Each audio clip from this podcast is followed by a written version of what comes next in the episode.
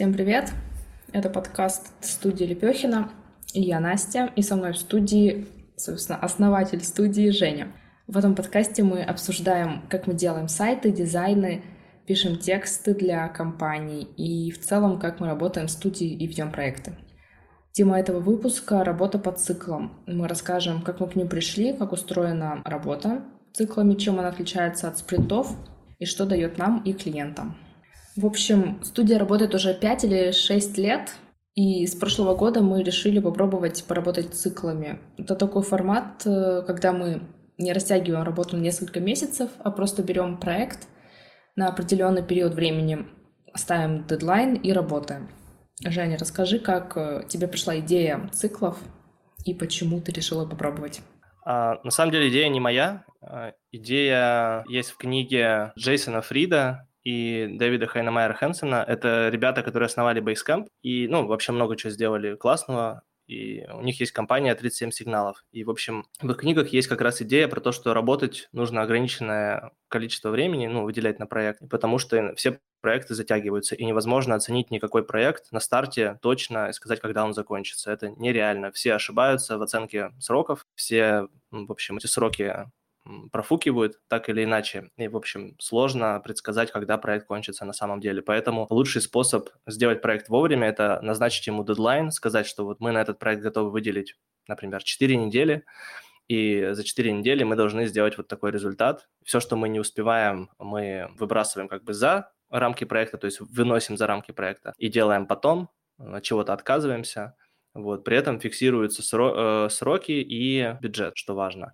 А объем работы им можно управлять, и он может меняться. Вот в этом смысл циклов. И мне очень понравилась эта идея, и я решил попробовать. Так это и появилось. До этого мы работали спринтами, то есть мы разделяли большой проект на какие-то части, например, в первую неделю мы делали там какие-то начальные этапы проекта, делали основную часть, и все, что не успевали, мы переносили на следующий спринт. И, в принципе, похожая ситуация э, с циклами. Ты можешь рассказать, э, чем они отличаются, эти два понятия, и почему в итоге циклы оказались удобнее спринтов? Да, давай. Смотри, мы работали и спринтами, и еще по другой системе, когда мы говорили, что этот проект, например, занимает там, два месяца или три месяца. И так мы тоже делали.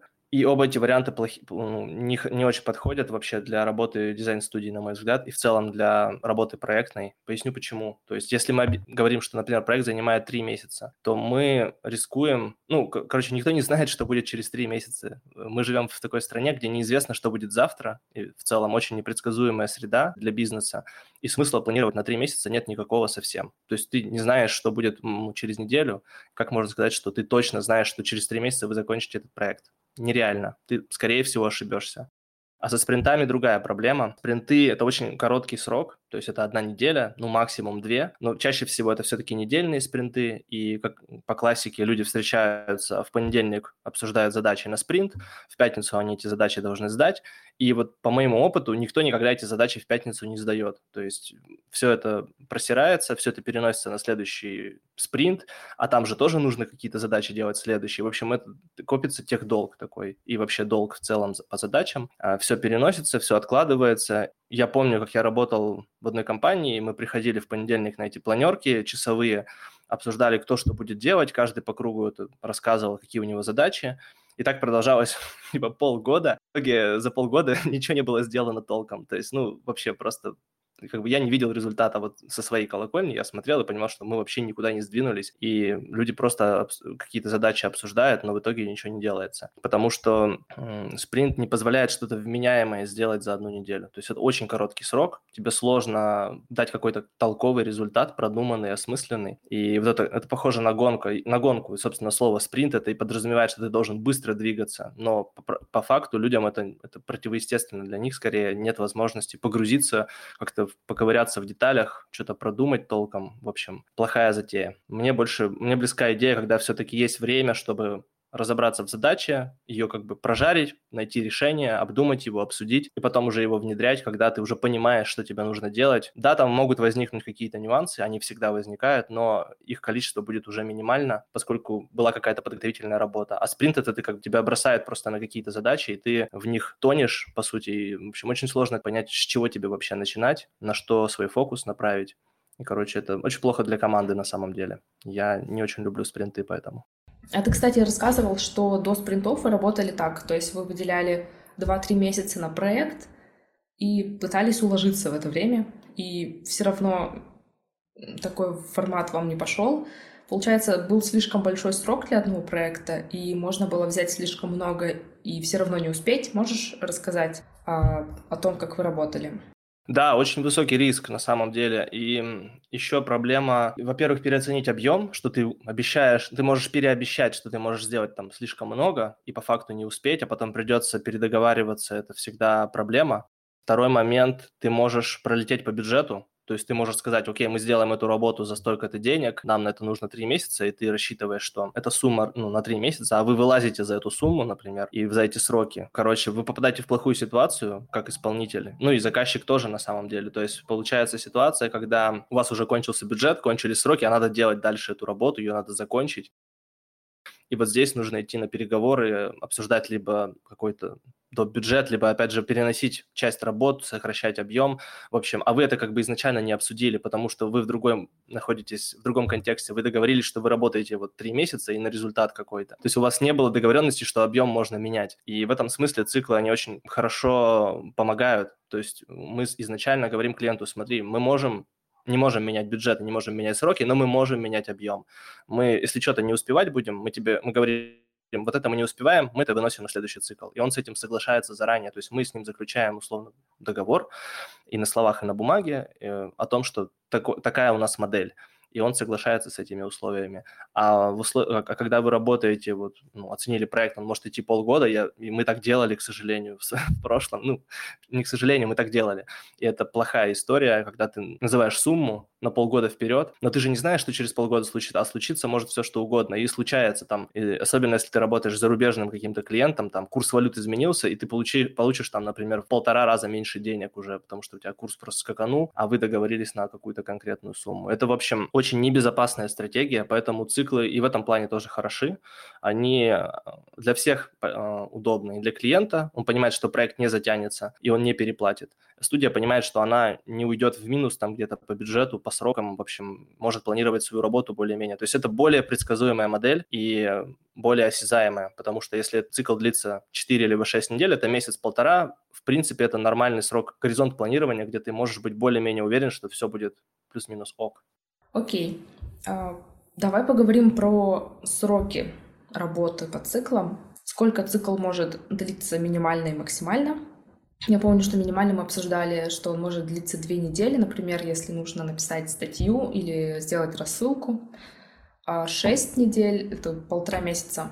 Это уже такой оптимальный срок для большого проекта. Если все вместить в эти полтора месяца, то можно прям много успеть и в то же время не растягивать на несколько недель проект и так все очень оперативно сделать. Но в то же время, если мы, например, что-то не успеваем делать, мы переносим часть задач на второй цикл. И, например, э, можешь ты рассказать, э, в каких случаях это оправдано? Перенести, например, часть работ на второй цикл и в то же время не растягивать проект? А, я, я прокомментирую еще сначала про длительность цикла. На самом деле цикл может быть и одну неделю, как я понял, и мы так делали, кстати говоря, у нас был проект вот с э, welcome book'ом для колесника, то есть мы сказали, что мы сделаем это за неделю, и в принципе так и получилось. Мы за неделю составили welcome book для новых сотрудников и э, отдали заказчику все день в день, буквально отправили ему документ сверстанный, красивый, оформленный, и это, это показывает то, что и цикл может быть совсем коротким. То есть это, по сути, спринт, но это все-таки не спринт, а цикл. То есть мы договорились, что вот мы в четверг сдаем, и мы сдаем в четверг все, и там уже не важно, что мы успели, не успели. Все, что не успели, это новый цикл, новая какая-то работа. Но мы понимали, что задача маленькая, и можно так поступить. Хотя в целом, наверное, если речь идет про какую-то разработку или про дизайн, я все-таки предпочитаю не брать меньше четырех недель. Это наиболее такой баланс получается соблюдать между тем, чтобы было время подумать, поковыряться, разобраться в задаче и порисовать нормально, вдумчиво, поискать идеи, решения. Вот. И вторая часть вопроса твоя про, собственно, когда, можно, когда следует переносить Э, часть работ на следующий цикл, не, не доделывать. Ну и чаще всего это когда мы даже, например, не успели добраться до какой-то задачи. Такое случается. То есть есть задачи, которые не особо важные, ну, их нужно сделать, но они вот не критичные для продукта, и мы это понимали изначально. Например, ну, представим, если вот мы делаем какой-нибудь сервис, и там есть э, не знаю, реферальная программа, например, мы хотим сделать реферальную программу для какого-то сервиса мы понимаем, что ну, это не так критично, как основные функции, например, там бронирование, если это сервис бронирования, или, например, сервис онлайн-оплаты какой-нибудь, что-нибудь в этом духе, то важно, чтобы этот сервис изначально делал ну, свою главную функцию и задачу. То есть он должен проводить оплаты, он должен бронировать, там, бронировать какие-то, например, номера в отеле, еще что-то. Вот. А уже потом там должна быть реферальная программа и все остальное. И мы понимаем, что это не критично, это можно отправить на потом, оставить отложить. Вот в таких случаях это 100%. Ну и, например, если я понимаю, что у нас есть еще какие-то недоделки по основным функциям, и лучше потратить время на них, лучше сделать их еще лучше, еще сильнее, а всякие мелочи, которые, ну, скорее всего, никто не заметит, либо они будут не критичны, их можно отложить, опять же, и доделать потом. То есть, например, какие-то мелкие баги. А, есть убеждение, например, что баги нужно обязательно все, вот, чтобы вообще не было у вас багов никогда в продукте, но это, на самом деле, ну, заблуждение, потому что баги всегда будут, они всегда остаются, какие-то мелкие недоработки, там, не знаю, предлог повисший, здесь там, не знаю, кнопка чуть-чуть кривая, но если она нажимается и работает, в принципе, все стерпят, ничего страшного не случится. Это не значит, что нужно делать плохие продукты или плохой дизайн, но есть моменты, ну, когда ты принимаешь решение вот в моменте, что тебе важнее сейчас, вот с шашечки или ехать. И поэтому выбирать нужно, конечно, всегда в пользу того, чтобы продукт работал, выполнял свою задачу основную. Неважно, какой это продукт, логотип, сайт, текст, э, рассылка, все что угодно. И все, что не влияет на это, можно отложить спокойно и донести до заказчика, что, в общем-то, это не критично для вас, можем это сделать позже, ничего страшного не случится, мы можем запуститься без этого. И чаще всего заказчики спокойно соглашаются, потому что они сами, ну, они знают свой бизнес, они понимают, что для них бизнеса важно, а что нет. Проблемы здесь никакой не возникает обычно. Хорошо. А поговорим тогда про расчеты стоимости работы. Мы выбираем э, формат расчета, скажем так, от э, в зависимости от того, как мы работаем над проектом. То есть, э, когда мы работали по спринтам, мы считали стоимость одного спринта, и если нам нужно продлить длительность проекта, мы продлевали еще его на одну неделю, и тем самым увеличивали стоимость работы на стоимость спринта. То есть там 5 спринтов мы умножаем на 5 стоимость одного спринта.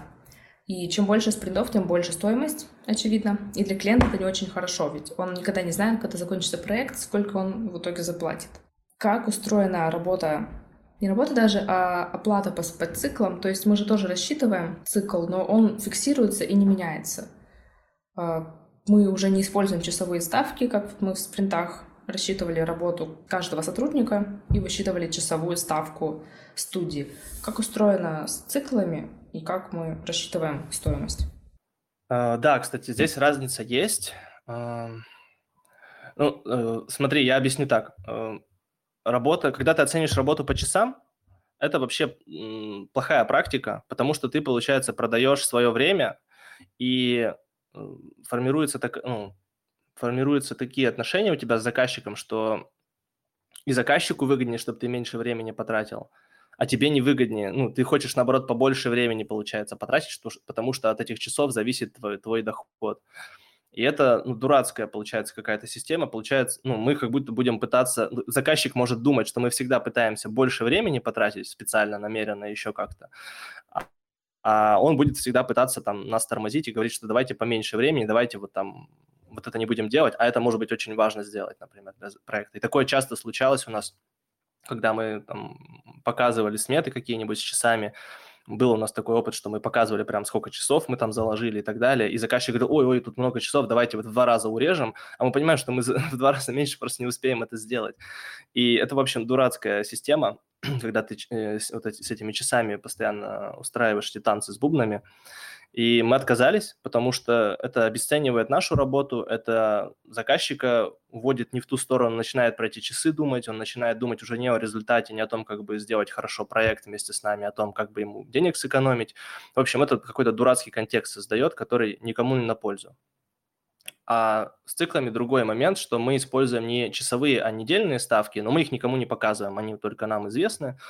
И мы заказчику сообщаем просто стоимость за цикл. То есть он не знает, сколько стоит наш час, сколько стоит наша неделя. Внутри это все у нас осталось, это для нас нужно, для наших расчетов, чтобы там внутренние выплаты какие-то проводить. Но заказчик видит вот финальную цифру, сколько стоит конкретно эта работа за такой-то конкретный срок. И все. И это сильно проще. Мы решили, что это необсуждаемо по факту. То есть это, вот мы называем цену, мы называем срок, и это наши условия. Если они устраивают, классно. Если они не устраивают, все, что мы можем сделать, мы можем сократить объем работы, тем самым сократить стоимость и, возможно, сроки, и то не факт.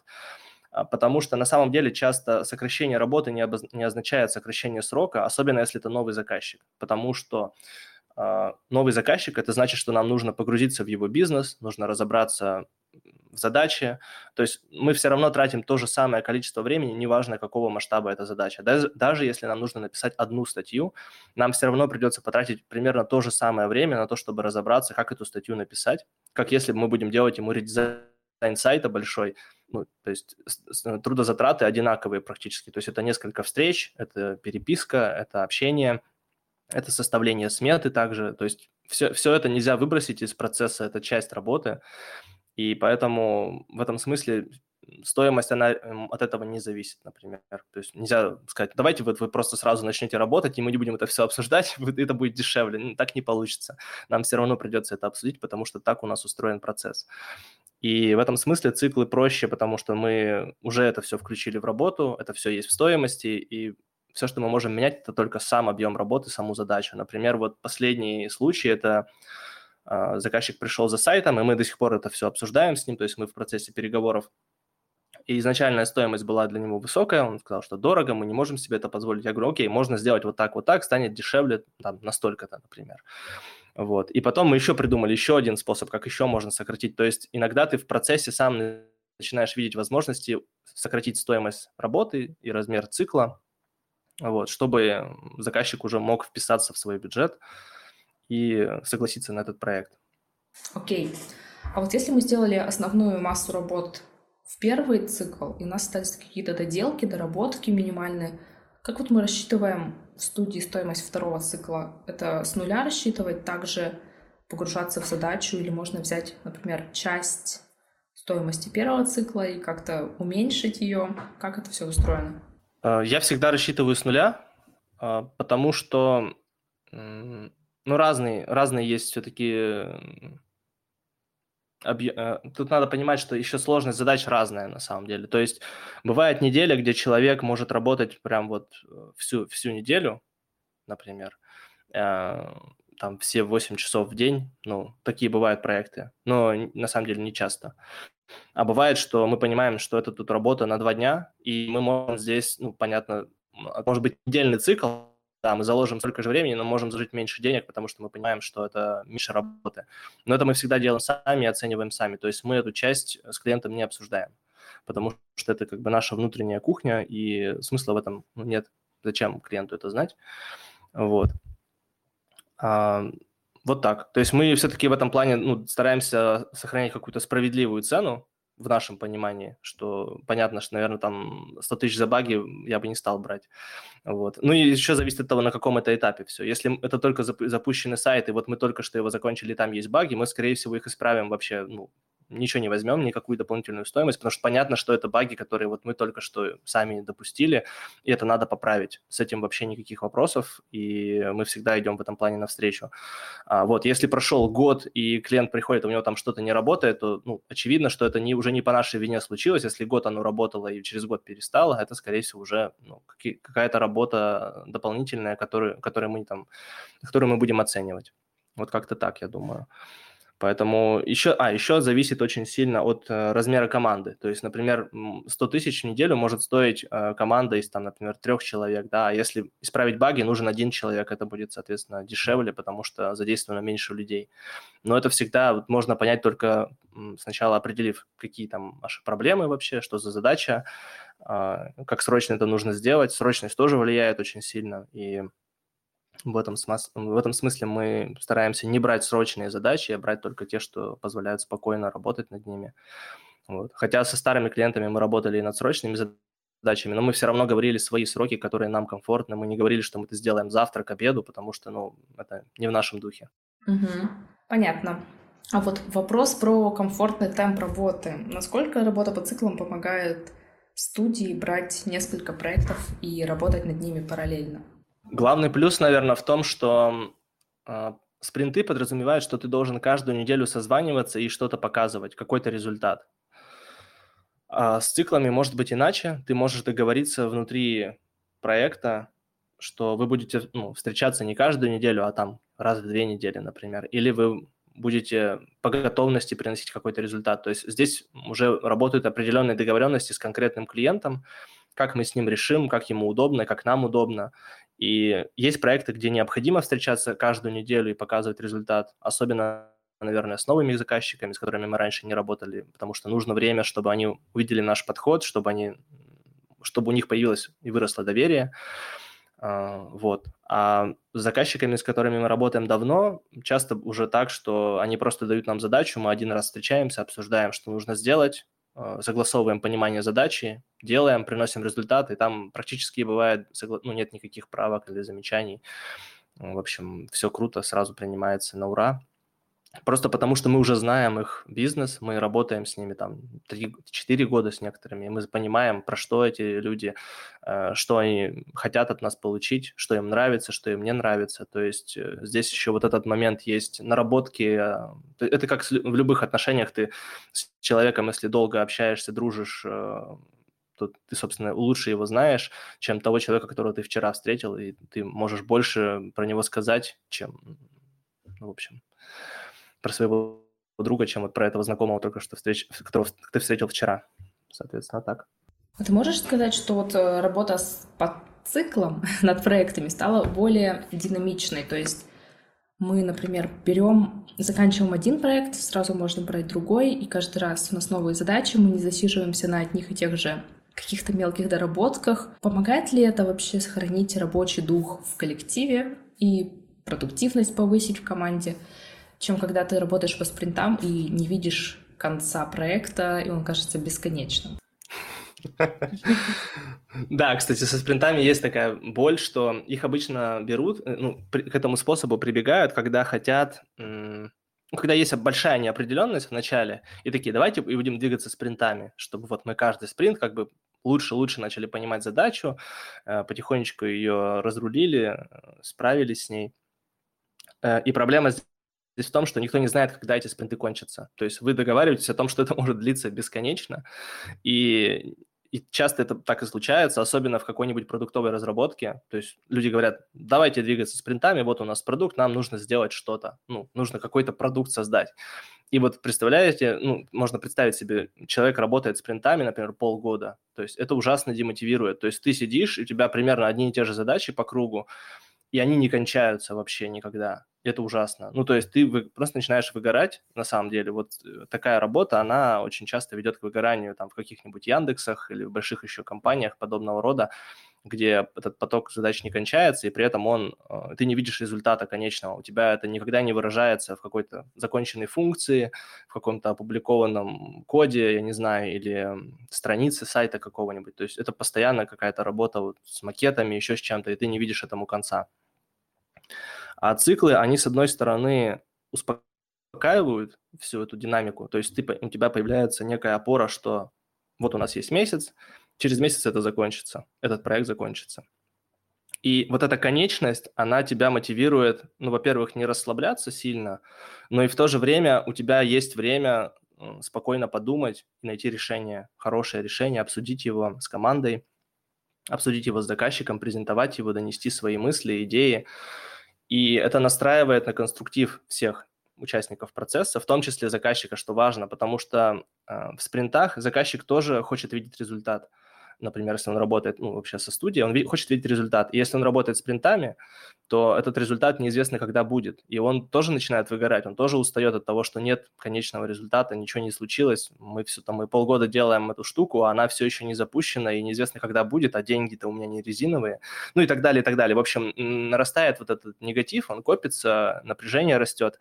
А с циклами этого нет, заказчик понимает, окей, у нас месяц, и мне нужно это все тоже согласовать. То есть он понимает, что у него нет времени строить идеальный продукт, у него нет времени на то, чтобы бесконечные замечания нам предлагать. То есть он понимает, что это это ограниченное количество времени, как жизнь. То есть жизнь, она тоже конечная, и, соответственно, ты такой, ну, я не хочу тратить жизнь на фигню, поэтому я буду что-то, наверное, стараться как-то более осмысленно это все делать. И в этом смысле цикл, вот циклы, работа по циклам, она более естественна для человека, ты понимаешь, что это закончится.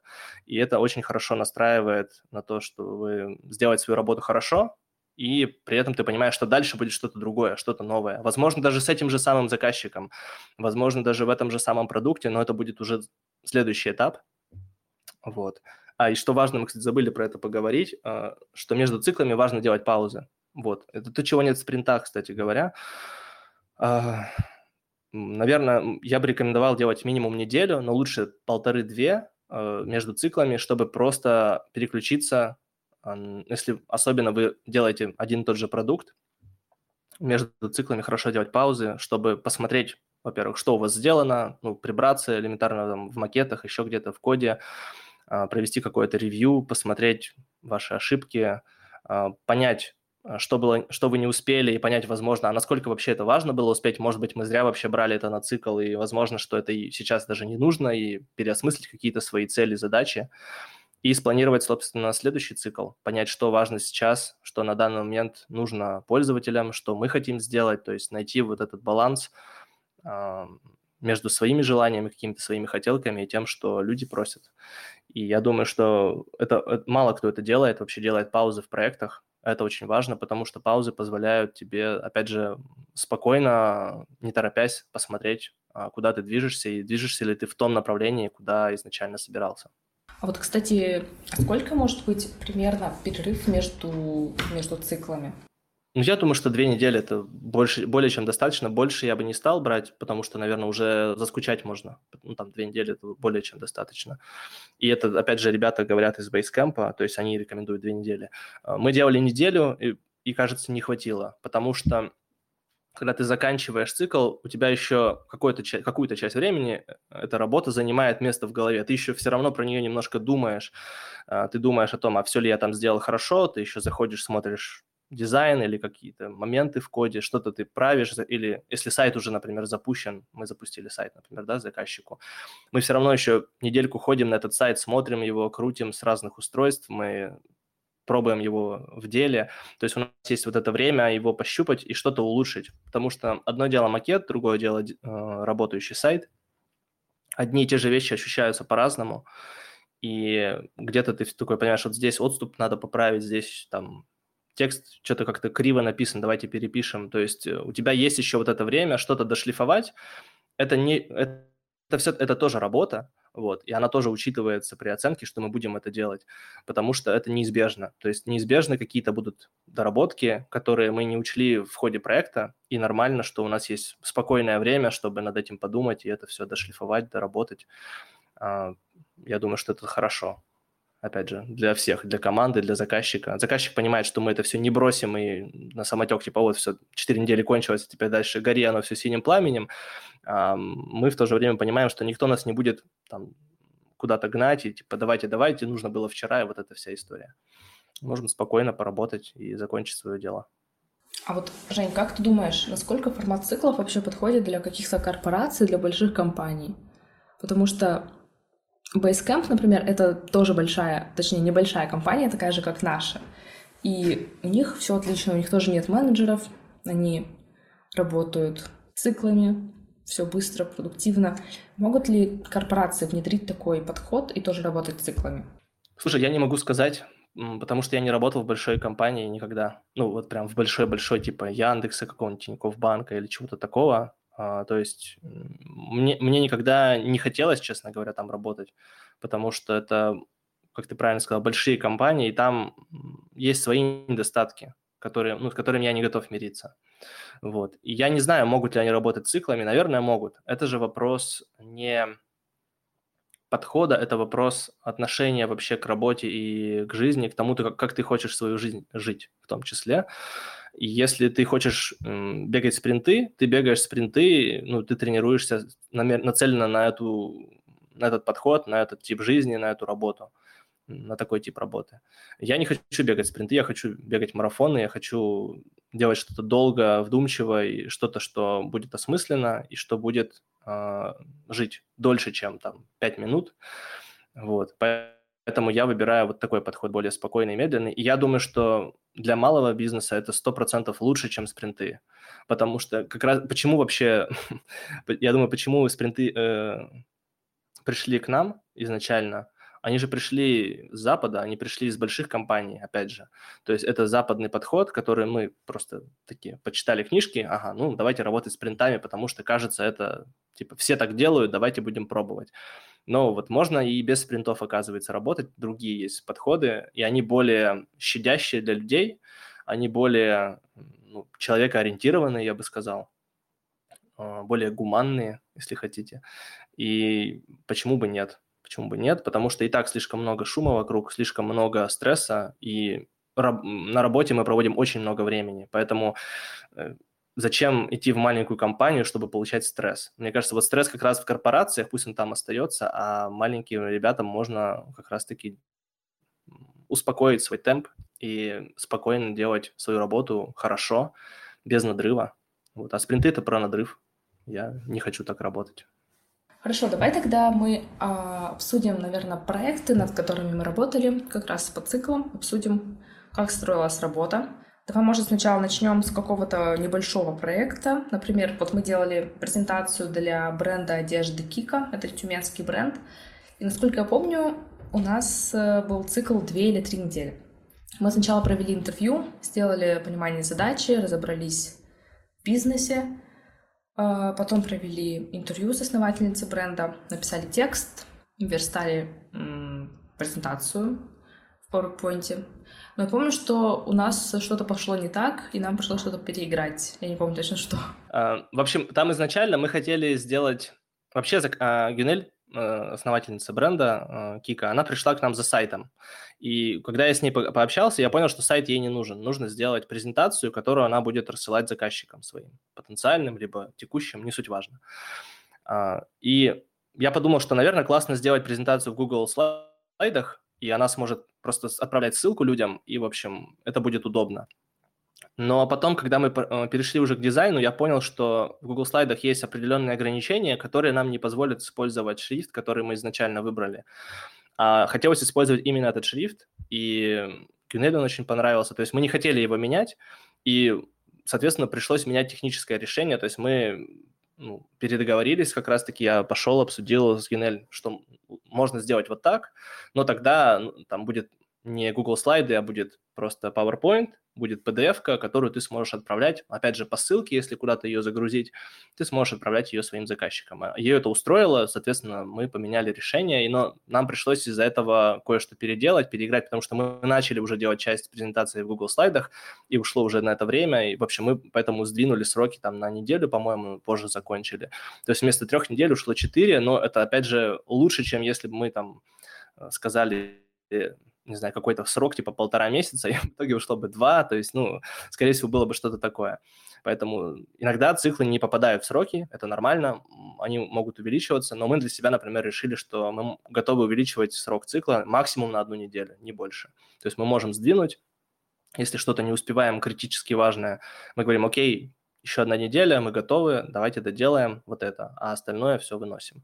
Вот, а здесь, поскольку это было, ну, по сути, по нашей как бы вине, мы там какой-то момент не учли, мы сказали, окей, мы сдвигаем еще на неделю, чтобы закончить работу, и доделали презентацию. Зато получилось а, супер. А, получилось то, что мы хотели, получилось красиво, и у нас не было вот этих ограничений со шрифтом и с разметкой поверстки. То есть в PowerPoint гораздо больше возможностей все-таки, чем в Google слайдах. Google слайды – это такой инструмент для очень простых презентаций, когда не хочется ничего замороченного, а нам хотелось немножко заморочиться. А вот какой у нас самый длинный проект был? Мне кажется, это план А был, там сейчас второй цикл как раз идет. А, ну, я бы не сказал, кстати, что это... Здесь уже немножко другая история. То есть мы сделали для плана А сайт а, и запустили рекламу. И это был один цикл, а, он был как раз 6 недель, насколько я помню. А дальше просто началась работа, ну, как, я не знаю, это даже уже не цикл, это просто ежемесячная поддержка, так скажем, сопровождение, можно так назвать. То есть это другой тип работы, когда, например, мы запустили рекламу, нам нужно ее каждый месяц там поддерживать, корректировать, делать отчеты, смотреть за показателями. Соответственно, это уже не вписывается в, в концепцию циклов. Здесь мы просто работаем по ежемесячному какой по ежемесячной абонентской плате, например, потому что работа, объем, объем раб, э, работ фиксированный, и нам не нужно его каждый раз обсуждать. То есть мы его один раз обсудили и начали работать просто. Поэтому мы не всегда работаем циклами. Есть работы, где они не нужны совершенно. Например, вот с рекламой, если мы ее запустили, дальше только нужно поддерживать. Соответственно, здесь нет смысла оценивать каждый раз объем работы, договариваться о стоимости и сроках. Мы просто раз в месяц а, приносим отчет, обсуждаем, что стало лучше, какие показатели, что надо изменить, что, что мы вообще сделали, и дальше обсуждаем ну, там, например, можем обсудить увеличение бюджета на рекламу. Вот это максимум, наверное, что мы делаем из обсуждений, а в остальном все остается неизменно. То есть если все заказчика устраивает, зака- э, клиенты есть, заявки падают, то все круто, мы просто продолжаем работать. А вот эта ежемесячная поддержка, например, по рекламе, да, она может быть бесконечной, то есть, например, сколько клиенту нужно, столько он и будет, да, ну, брать работу в студии. По факту, да, да, по факту, да, нет никаких ограничений. Обычно просто что происходит? Обычно клиенты растут, ну, как-то развиваются их бизнес, они становятся крупнее, выходят на новые города, открывают новые филиалы, например, или еще что-то. И их задачи меняются, их бизнес меняется, и мы меняемся вместе с ними. То есть наша задача в этом смысле оставаться с ними на связи а, и расти вместе с ними. И это очень часто происходит. То есть э, вот сейчас мы пока не будем называть заказчика, но мы работаем сейчас с заказчиком, который которому мы сделали свой первый вообще сайт, а, вот, и они сейчас вернулись к нам за редизайном, и мы делаем новый сайт сейчас для них. То есть это было пять лет назад ровно практически. То есть по факту вот у них вырос бизнес, они изменились, у них новые идеи, они пришли к нам, а, чтобы мы сделали новый сайт для них. Для них. Вот. Это так и происходит. И, естественно, за это время мы тоже на месте не стояли, у нас изменились технологии, мы работаем по-другому совершенно, у нас изменился подход. Вот. Но осталось главное, наверное, то, что мы делаем хорошо, это наша любовь к дизайну, любовь к текстам, а, любовь к краткости, я думаю. И за этим люди приходят, ну и в том числе за управлением хорошими проектами. Была какая-то обратная связь, может быть, от клиентов, а, когда мы начали работать по циклам? Не прямо, что вот, например, нам стали говорить, что вы стали работать лучше, что там коммуникация стала лучше, но, может быть, какая-то какой-то фидбэк был, там, не знаю, какие-то приятные слова были от клиентов, что вот стало намного приятнее работать со студией. Что-то такое рассказывали они? Mm, ну, я думаю, что... Ну да, у нас были такие, у нас были такие отзывы э, от некоторых клиентов, ну, от многих, я бы даже сказал. Вообще, мы собирали, особенно первые годы, мы очень много собирали обратную связь, потом что-то как-то забили и перестали. Наверное, стоит, кстати, снова этим заняться. А, но сложно добиваться просто откликов от клиентов, писать, чтобы они писали отзывы. Это всегда сложная штука. Они не очень любят это делать.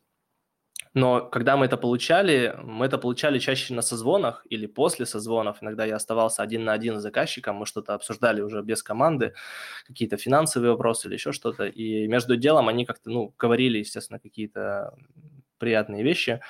И все, все точно отмечали качество управления проектами. То есть эм, а, самое главное, что у заказчиков не было проблемы с э, тем, что будет дальше. То есть они всегда знали, где мы находимся, что мы делаем, зачем и куда мы хотим прийти. То есть э, это я называю это формировать ожидания. То есть самое главное вообще самое сложное и самое важное в проекте – это формировать ожидания на любом этапе. На стартовом, в середине проекта, в конце, неважно, где вы находитесь, на каком этапе проекта, это всегда нужно делать на любой встрече, с любой задачей. Если у заказчика эти ожидания сформированы неправильно, то ну, высока вероятность, что вы эту задачу не закроете или этот проект не сделаете или так далее. То есть от этого очень многое зависит.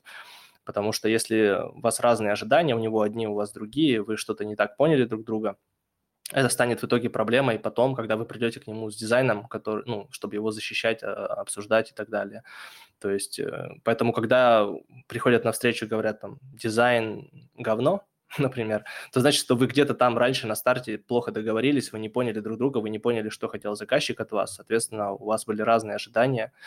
И в этом смысле мы, наверное, это то, в чем мы наиболее сильны, и то, в чем мы больше всего растем, я думаю, и на чем мы специализируемся, если так можно сказать. А вот этот заказчик, с которым мы делали первый сайт, ты не помнишь, он говорил что-то, ну, заметил ли он какую-то вообще разницу между тем, как мы работали сейчас, работаем сейчас и работали пять лет назад? Были какие-то комментарии от него? Такого не было э, пока что. Просто есть большое доверие, большой кредит доверия, и с некоторыми заказчиками этого достаточно. Тут главное просто не, не злоупотреблять этим. То есть э, доверие – это очень важно, и важно его сохранять. То есть иногда, если есть доверие, и когда оно есть, в принципе, достаточно просто не тупить и не косячить, э, вот, и не, ну, не подводить. Вот, и тогда это, ну, то есть с любым доверием нужно, как с любым костром, подбрасывать туда дрова какие-то, вот, чтобы ну, делать какие-то шаги, чтобы это доверие сохранялось на нужном уровне. Я думаю, этого вполне достаточно. И я думаю, что вот и так, вот, вот и все, в принципе. То есть ничего сверхъестественного делать не нужно, не обязательно, по крайней мере. Не нужно там как-то пытаться понравиться заказчику, угодить ему во всем. Нет, ну, нужно знать свои интересы, нужно понимать, где ты можешь сказать да, где сказать нет. А, и заказчики все это тоже прекрасно понимают, они же тоже люди, они не в каком-то там а, отдельном мире живут, они тоже занимаются предпринимательством, и они также работают с клиентами, и поэтому они в основном прекрасно понимают, о чем идет речь, и у них не возникает недопонимания, почему вот, мол, так. Поэтому как-то так. Все нормально. Класс. Ну, слушай, я думаю, нам можно подвести какой-то итог про циклы. То есть это такой формат работы, когда мы сначала обсуждаем задачу заказчиком, а, фиксируем дедлайн, а, стоимость работы, обсуждаем, как у нас пойдет этот проект, то есть когда, как часто мы будем приносить результат, как часто встречаться. А, также обсуждаем, какой результат получит заказчик — и не растягиваем работу на несколько месяцев, стараемся закончить проект в срок и показать готовый продукт. Вот, я думаю, это как раз резюме по циклам. Есть ли тебе что добавить еще? Я бы рекомендовал просто а, в качестве эксперимента, то есть вообще э, мой, наверное, совет напоследок, э, если вы там, чувствуете вдруг, возможно, э, циклы вообще не для вас, я не знаю. А, это нам удобно, нам классно. Я не говорю, что это работает для всех, и не могу за всех сказать. Но если вдруг вы устали от того, как вы работаете сейчас, от того формата, в котором вы сейчас работаете, или вы чувствуете, что вам ну, что-то не так, что-то не получается, что-то не идет, можете попробовать циклы. А, попробовать в качестве эксперимента. Возьмите какой-то небольшой проект. Это то, как сделали мы. Мы взяли небольшой проект, причем внутри студии, по-моему, даже а потом взяли один клиентский и попробовали так работать. Мы не знали, как это до конца получится, мы тоже экспериментировали, мы смотрели, опирались на свои ощущения, обсуждали. И первый там, собственно, наш э, проект как раз с планом А, он был по циклам, это был, по-моему, первый проект, где-то как раз весной мы делали. И там тоже был сдвиг на неделю, по-моему, по итогу, но не по нашей вине, а потому что были майские праздники. Нам пришлось просто на неделю позже сдавать работу, и это нормально. Вот. Но в целом мы поняли, что это классно для нас работает. Вот. Поэтому я советую попробовать. Если не понравится, можно всегда вернуться назад, сказать, да, это не наша тема, мы будем работать с принтами, ради бога. А у каждому свое. Вот так. Так, а что можно еще почитать про работу по циклам? То есть можно, наверное, почитать книги основателей Basecamp и, или еще какие-то, может быть, там сайты, книги, источники есть, чтобы узнать подробнее. А на сайте 37 сигналов есть, собственно, книжка. Там есть вообще все книжки, которые они написали. Я бы советовал почитать Rework. Это как раз книга про то, как поменять свой подход к работе. Но у них есть, э, она платная, скорее всего, ее нужно купить там, либо скачать как-то где-то найти. Ну, это уже я не могу подсказать. А, я читал в оригинале, можно найти на русском, она есть в переводе. А, по-моему, Ман Иванов и Фербер ее издают. И, но при этом есть бесплатная книга на английском, она называется, там две книжки, есть uh, Shaping Up и вторая Getting Real.